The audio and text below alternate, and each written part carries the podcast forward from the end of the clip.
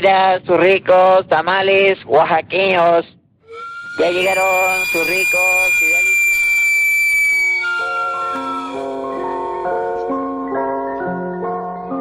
Obesidad hay que entenderlo, es una enfermedad. Eso significa que que no se cura, pero se puede controlar. Es la mamá de los pollitos, por ponerlo de una forma. Es la principal causa de más de 80 enfermedades relacionadas a obesidad. Él es el doctor Luis Urita, cirujano bariatra, especialista en tratar sobrepeso y obesidad. Creo que no hacemos conciencia qué tanto nos afecta la obesidad en nuestra vida diaria. Más del 75%, o sea, 3 de cada 4 adultos, vive con obesidad o sobrepeso en México. Lo importante es querer cambiar y convencerte. No es de que yo diga, ah, me voy a portar bien y bueno, puedes hacer ajustes y puedes hasta ciertos límites. Y necesitas ciertos tratamientos, que sí, necesitas dejar de comer azúcar, carbohidratos, lo que quieras, lo que te mande el nutriólogo y el endocrinólogo. Pero es enfermedad y no es de completa fuerza de voluntad.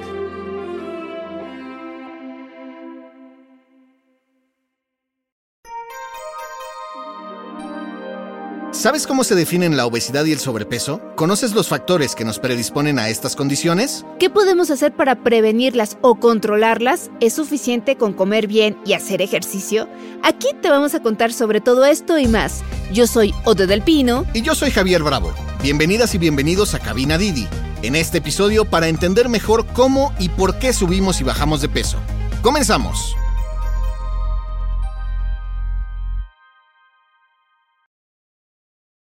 El 4 de marzo es el Día Mundial de la Obesidad, una fecha para ser más conscientes de cómo esta enfermedad puede afectar nuestra salud y nuestra calidad de vida. Y contrario a lo que muchas personas creen, las y los mexicanos no somos gorditos porque no paramos de comer.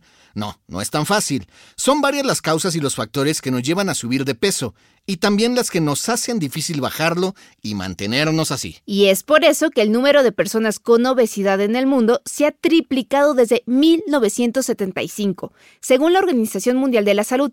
De hecho, ya son tantas las personas que la obesidad se considera una pandemia. Según predicciones de la Federación Mundial de la Obesidad, una octava parte de la población mundial vivirá con obesidad para 2030. Luis nos explicó que es una enfermedad compleja, en la que influyen varios factores, pero empecemos por definir de qué estamos hablando. Obesidad hay que entenderlo, que es una enfermedad. A partir del 2013 ya se reconoce por la Asociación Americana de Médicos como una enfermedad. Y como tal hay que entenderla y como tal hay que conocerla para poder ver cómo la voy a tratar. Uno, es una enfermedad que tiene varias características. La primera es crónica. Eso significa que, que no se cura, pero se puede controlar. La segunda es progresiva. Con el paso del tiempo, ¿cuál es tu mayor peso hoy? Hoy, hoy, pero antes yo tenía una cinturita y ahora ya no, entonces va avanzando. Y también con el paso del tiempo me va generando una bola de nieve de enfermedades. Es la mamá de los pollitos, por ponerlo de una forma. Es la principal causa de más de 80 enfermedades relacionadas a obesidad. Un paciente con obesidad puede empezar a tener resistencia a la insulina y de esa resistencia a la insulina se abre a diabetes, se abre a infertilidad, se abre ovario poliquístico, hay muchas cosas. También un paciente pues puede roncar, oye, pues es que pues ronco nada más. No, es probablemente apnea obstructiva del sueño. Esa ronquera es grasa, en muchos casos, que me obstruye la vía respiratoria y me permite una buena entrada de oxígeno, pero no me permite la salida de la basura, por lo cual se regresa a los pulmones y me aumenta hipertensión, de difícil control, problemas cerebrovasculares con adecuada irrigación. Entonces, no se puede minimizar. Es una enfermedad que me genera muchas otras enfermedades. Infertilidad, aumento de colesterol, triglicéridos, reflujo, insuficiencia venosa, más de 80, aumento de riesgos de muchos cánceres. ¿no? Entonces, enfermedad crónica no se cura, se puede controlar enfermedad progresiva que va avanzando tanto el peso como la cuestión psicológica, la cuestión de kilos, la cuestión física y la cuestión metabólica. Entonces son tres partes que hay que tener muy en cuenta, porque no solamente es que yo suba 2, 3, 5 kilos, sino que esos 10, 20 chin ya no me dejan hacer ejercicio, ya me están buleando, no me gusta cómo me siento, no me gusta cómo me veo, no me gusta cómo me tratan. Entonces, eso me deprime más y me busca, me hace buscar diferentes tipos de comida que me pueden dar un apapacho. Entonces entramos a un círculo vicioso, que ahí es donde entra lo multifactorial. Crónico no se cura, degenerativo, progresivo va avanzando y multifactorial. Tenemos que entender que no es solamente una dieta. Si yo voy con un nutriólogo para que me dé una dieta, pero Estoy deprimido porque se me murió mi perrito, porque me corrieron en el trabajo, porque me pega la esposa, porque por lo que quieras, no le voy a hacer caso al nutriólogo.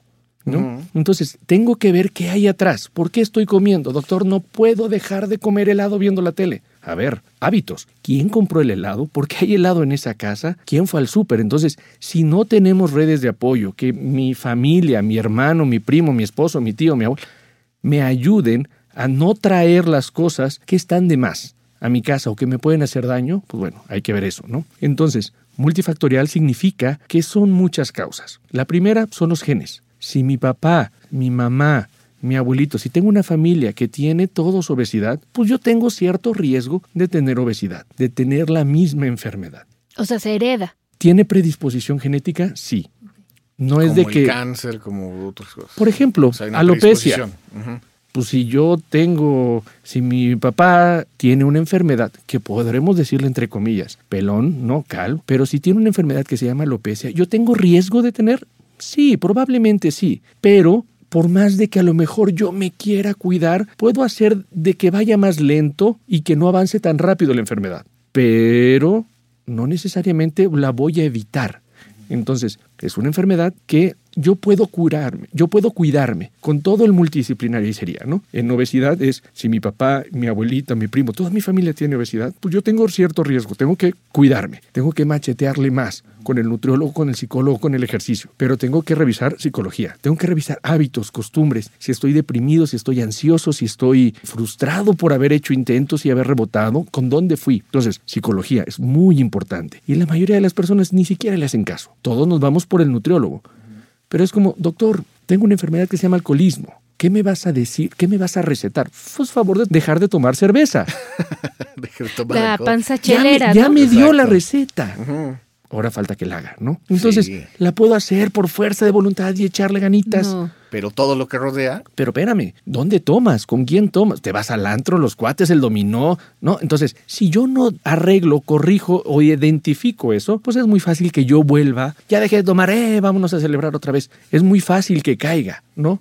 Entonces, necesito el nutriólogo que me diga, que me enseñe a comer. También hay muchas dietas de las que quieras. Que la idea no es solamente hacer dieta y que yo al hacer esa dieta ya pueda llevar de por vida. No tengo que aprender a comer, porque eso es lo que voy a tener que comer de por vida. Me, Generar tiene- buenos me tienen que enseñar a comer. Ajá. Si yo hago una dieta de trampa para bajar mucho, pero luego la suspendo, voy a rebotar. O voy a rebotar más fácilmente. Tomando en cuenta que México, dicen las estadísticas, no importa el número, pero estamos entre los primeros con Top obesidad. Podemos decir que los mexicanos nos acostumbramos a vivir con sobrepeso, o sea, tal vez no estamos como el punto rojo de gorditos mórbidos, pero estamos acostumbrados a vivir con este sobrepeso. Sí, si tú ves, por ejemplo, en, las, en la última en Sanut o en las últimas estadísticas nos dicen prácticamente 7.5 mexicanos de cada 10, 7 mexicanos de cada 10 tienen sobrepeso obesidad. 4 tienen sobrepeso y los otros 3 es obesidad. Es mucho y va avanzando. Es más y ya se va quitando, se va haciendo más chica la parte de sobrepeso y se va haciendo más grande la parte de obesidad. De hecho, México no queda muy bien parado con respecto al resto del mundo. Nuestro país es el quinto con más obesidad, según la Federación Mundial de Obesidad. Y el futuro no es muy alentador. La última encuesta nacional de salud y nutrición encontró que una tercera parte de los menores de edad tienen obesidad o sobrepeso. Por eso Luis recomienda checar nuestros hábitos de alimentación y estilo de vida para incorporar un poco más de actividades físicas en la medida de lo posible. Y no es necesario inscribirse al gimnasio, basta con cosas simples como elegir tomar las escaleras en vez del elevador, por ejemplo. Porque hoy en día que cada vez más personas usamos el auto para transportarnos y trabajamos sentados durante la mayor parte del día, ya no nos movemos tanto como en generaciones anteriores. ¿Qué es el sedentarismo hoy en día? El sedentarismo es voy disminuyendo mi actividad física. Y actividad física ya hay ejercicio. Actividad física es caminar, es moverme, ¿no? Y hay ejercicio que ya implica una cierta mayor desgaste, ¿no? Mayor quemar energía, ¿no? Pero estamos acostumbrados a no subir escaleras ya, agarrar el elevador. Si yo me voy a estacionar, me voy a estacionar lo más cerquita que pueda de la puerta. Ya no hago ejercicio. Hay muchas cosas que hemos dejado de hacer y en vez de eso, pues ya hay más cosas a la mano como Netflix, como cualquier otro tipo de que hay una oferta enorme. Antes tenía yo que ir, aunque sea, a moverme al cine. Ajá, ya ni caminar Ahorita al ya nada más Al agarro el al control. Blockbuster. Videocentro, ah, Y- según y- la edad. Y ahorita ya Sí. no. Entonces, todo eso me va generando que esto vaya avanzando más rápido. ¿no? Ajá, ya ni vas a la plaza porque ya compras todo por internet, Pues sí, ¿no? ya no voy al súper, ¿no? ya no vas al me cine, lo o sea, traen. ya entonces, Pero entonces, caminar esas pequeñas cuadras o ir hacia el metro, porque hay gente también que camina, eso sí es hacer ejercicio. no, actividad física. Actividad física. Para hacer ejercicio ya le tienes que meter un ritmo mayor, ¿no? Ok. Y lo ideal es que sea programado. También hay muchos gimnasios donde van y hacemos ejercicio y hoy me toca pierna y mañana me toca brazo. Eso está mal, ¿no? Normalmente lo que te dice el médico del deporte relacionado con obesidad es de que hay que hacer todas las cadenas musculares, todo. Tiene un poquito más de ciencia que nada más hacer pierna, ¿no? Entonces, es ver cuántos latidos tienes por minuto para que no te infartes y para que te sirva, qué cadenas musculares vas a hacer para que te pueda funcionar, cuántas veces a la semana no puedes dejar tres días de hacer ejercicio. Entonces, tiene un poquito más que solamente es ir a un gimnasio y que me den unas pesas que me pueda lesionar, ¿no? Entonces es mezclar dos cosas, es, o sea, muévete, pero aparte ejercítate, serían esas dos. O sea, no seas tan flojito, no ocupes tu carro, haz otras cosas. Sí, hay que buscar un entrenamiento que me pueda servir a mí. Que para mis condiciones, si yo tengo 40 kilos y me ponen a correr, las rodillas me las voy a Las destrozar. Hay que cuidar que nos comemos, sí, que nos dicen, hay que cuidar qué dietas, necesitamos un apoyo. Necesitamos un apoyo de alguien especializado que nos pueda ir guiando por el camino. ¿Cuál sería el camino adecuado para encontrar ese apoyo? Equipo, alguien que esté especializado en obesidad. Mm, Creo que no hacemos conciencia qué tanto nos afecta la obesidad en nuestra vida diaria. ¿Hay conciencia de eso, doctor? No, no hay conciencia para nada. Y tampoco hay conciencia de es una enfermedad. La parte de las hormonas no es de que yo quiera o no quiera. Lo que te decía de respirar o dejar de respirar, no es de que yo lo pueda cambiar. No es de que yo diga, ah, me voy a portar bien y, bueno, puedes hacer ajustes y puedes hasta ciertos límites. No es como si dijera, a ver, tengo diabetes, me voy a concentrar mm, y voy a dejar de tener. No, son enfermedades y necesitas ciertos tratamientos. Que sí, necesitas dejar de comer azúcar, carbohidratos, lo que quieras, lo que te mande el nutriólogo y el endocrinólogo. Pero es enfermedad y no es de completa fuerza de voluntad. Y el problema es que se vuelve un círculo vicioso. Si yo tengo una enfermedad, por ejemplo, obesidad, hay hormonas que me generan apetito, que me generan más hambre. Por ejemplo, grelina es una hormona orexigénica que me dan ganas de comer, me da ansiedad. El paciente con obesidad, esta empieza a subir. Hay hormonas que me dicen, deja de comer, ya te llenaste, como el flotador, como el aire acondicionado, que ya estamos en 18 grados, apágate. Estas hormonas, como GLP-1 y PIE, pum, se empiezan a apagar. Entonces empieza a haber este gap que no es de fuerza de voluntad. Me da más hambre y no me lleno. Y estas hormonas que se apagan también me generan resistencia a la insulina, que me genera obesidad, porque la misma insulina es obesogénica, me da más obesidad, me genera infertilidad, me genera diabetes, me genera ovario poliquístico. Y hay otras hormonas que almacenan más comida. Entonces, no necesariamente una diabetes se va a controlar con ganitas, ni una hipertensión, ni una obesidad. Entonces, necesitamos todo un equipo para poder controlar lo psicológico, lo físico, lo metabólico, lo hormonal, porque con los genes no podemos hacer mucho. Y doctor, y aquí viene la otra pregunta, dice, ay, es que todo el mundo que habla de dietas y ahora en las redes es muy común, muchas cosas, bajar de peso, dicen, es que eso es para cierto estilo de vida, pero una persona del grueso de la población mexicana, no sé, que está conduciendo 12 horas, 8 horas, o está tipo Godín, dices que ser muy caro invertirle a eso. Que yo baje de peso, que cheque si tengo sobrepeso. O sea, hasta hay un tema ahí muy fuerte, ¿no? Depende de qué forma lo veas. Hay una cosa que es prevención, que vas a evitar que se caiga tu casa, ¿no? Si yo voy con un albañil en vez de albañil, ingeniero, arquitecto para que me construya mi casa, ok, estoy previniendo, ¿me va a salir más caro? Probablemente sí, pero si ya lo que invertí se me cayó y tengo que volver a empezar, es un problema mayor. Entonces, sí, el prevenir me va a ayudar con un nutriólogo, con un psicólogo, uno, para que funcione, dos, para que no me complique y no tenga más enfermedades que a la larga, pues ya me llevaron a un problema mayor. Entonces, sí, un médico especialista, pues probablemente salga un poco más económicamente, un poquito más elevado que un médico general, pero también me va a apoyar un poco mejor y tenemos que entender lo que voy a tratar. No nada más es un chocho que, por ejemplo, hay medicamentos que son anfetaminas, que pueden ser pastillitas de colores, que no sé qué me están dando, pero muchos pacientes te llegan así. Me dieron unas pastillitas de colores o me dieron unas pastillitas que él mismo me hacía. ¿Qué es? Eso es un medicamento milagro. Ok, y otro, por ejemplo, no puedes, eso que dice, vas a bajar 5 kilos en un mes, 8 kilos, o cuánto sería lo adecuado si estás en una dieta positiva o buena. ¿Es lo recomendable que uno va bajando o depende, del Depende del metabolismo. ¿no? Depende de cada quien. Por ejemplo, otra vez, depende qué hagas. Como yo puedo llevar a mi hijo a la mejor escuela, con los mejores maestros, con todo lo pagado. Pero si el canijo va con unos audífonos, con el celular, espérame, no es solamente que vayas. Yo ya voy con el nutriólogo y no bajé. Y veo una paciente, por ejemplo, una paciente que teníamos que pasa enfrente del consultorio con una paleta de grosella. ¿no? Y dices, a ver, traes un chorro de azúcar ahí, es que resbala suave.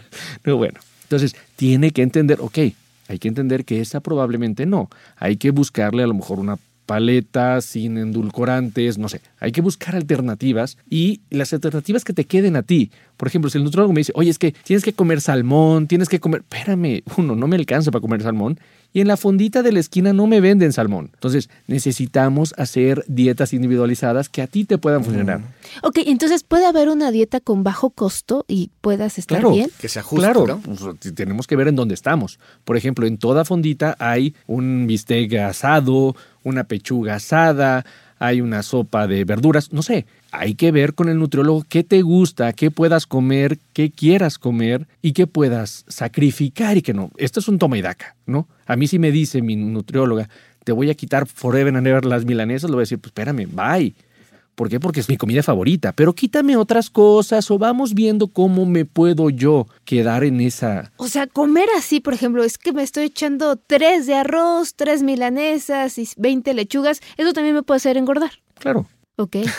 Otra vez, si eso lo agregamos con todo lo demás, Y es que acaba de tocar un tema muy interesante, que es que muchas veces en la dieta te ponen cosas que no te gustan, ¿no? o pues, sea, ya perdiste. puta, va a tomar dos meses de pechuga a la plancha con verduritas, pues también. tiene ¿no? que ser... Puro brócoli. Ajá, Me infla la panza. O sea, o sea, pasa lo mismo. y no porque me sienta lleno, sino me siento Claro, incómodo. no, pues estoy inflado. Oiga, doctor, y cuando ya pasamos esas dos y dice, bueno, hay personas que conozco amistades que se la pasan con dieta toda su vida y no les resulta. O sea, ¿qué pasa ahí? O sea, porque hay gente que se la vive así. Estoy a dieta, estoy a dieta. Doctor, tengo un tumor en el cerebro, ¿ok?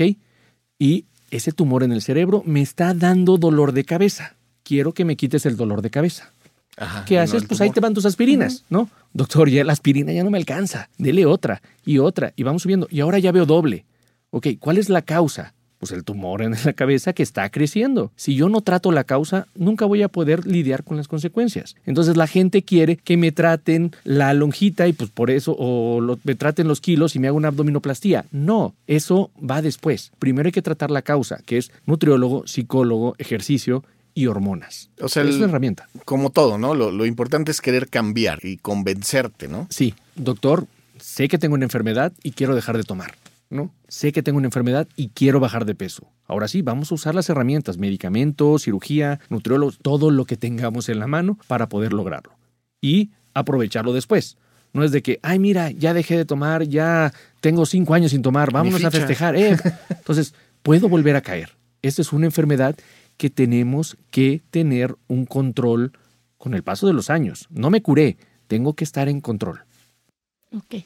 Doctor, y por ejemplo, ya para ir cerrando, ¿qué recomendación le daría a las personas que por su trabajo pasan varias horas sentados a los conductores de Didi? Por ejemplo, ¿qué recomendación les daría? Uno, que busquen alternativas con un médico especialista o un nutriólogo bariatra, ¿no? Para buscar cuál es la mejor alternativa para ti. Otra vez, no va a ser para todos. ¿Qué necesitamos hacer? Necesitamos, después de cierto tiempo, caminar. Hay que buscar qué tipo de colación, por ejemplo, me puedo llevar yo en el carro para mantenerme lleno de cierta forma, para mantenerme saciado y no llegar, hice un ayuno de mil horas y ahorita entro y me devoro el refrigerador, ¿no? Entonces, tenemos que buscar estrategias para cada persona en específico. Un nutriólogo bariatra, que no te va a salir gratis, ¿no? Pero incluso hay centros donde hay, por ejemplo, en el IMSS, en el ISTE, hay equipos multidisciplinarios que se encargan del manejo de sobrepeso y obesidad. Nutriólogos especializados, psicólogos especializados. Y si no, en el colegio hay un chorro. Entonces, buscar para mí qué me funciona mejor Porque otra vez si te digo, no, pues tienes que comer nueces, uy, soy alérgico. No, que tienes que... Entonces, hay que buscar que hagan una rutina, a ver qué me gusta. Ok, si puedo levantarme, ir a hacer ejercicio en la mañana, o pues trabajo en la mañana y tengo que hacer ejercicio en la noche, ok, hay que buscar, pero no puedo salir porque eh, la zona donde vivo no es segura a esa hora, hay que buscar alternativas. Para mí, ¿qué es lo mejor? No hay, lamentablemente, quisiéramos dar y caeríamos en lo mismo de la revista que me da una dieta para todos y decir, pues con esto lo vamos a lograr, ¿no? Busca a un nutriólogo variante, yo creo que por ahí podemos empezar, a un nutriólogo en el cual nos pueda hacer un programa para mí en específico, que otra, tratar de evitar los excesos. ¿Podemos vivir? Sí, pero todos los excesos son malos. Exceso de azúcar, exceso de agua, me ahogo, ¿no? Exceso de comida, exceso de ejercicio también nos pudiera generar ciertos problemas. Entonces todos los excesos son malos. Necesitamos tener una vida balanceada en todo. Muy bien, doctor. Doctor, ¿nos podría dar sus redes, por favor? ¿Dónde lo podemos localizar? Mira, nos pueden localizar en mi Facebook es doctor Luis Urita Macías Valadez. El del equipo nosotros tenemos un equipo multidisciplinario, nutriólogos, psicólogos, internistas, psiquiatra, endocrinólogo. La clínica se llama Clínica de Obesidad CISO, que las siglas son CISO, Clínica Integral de Sobrepeso y Obesidad. Y también en internet la página web es cisobesidad.mx. ¿no? Perfecto, pues ahí para cuando tengan cualquier duda y necesidad.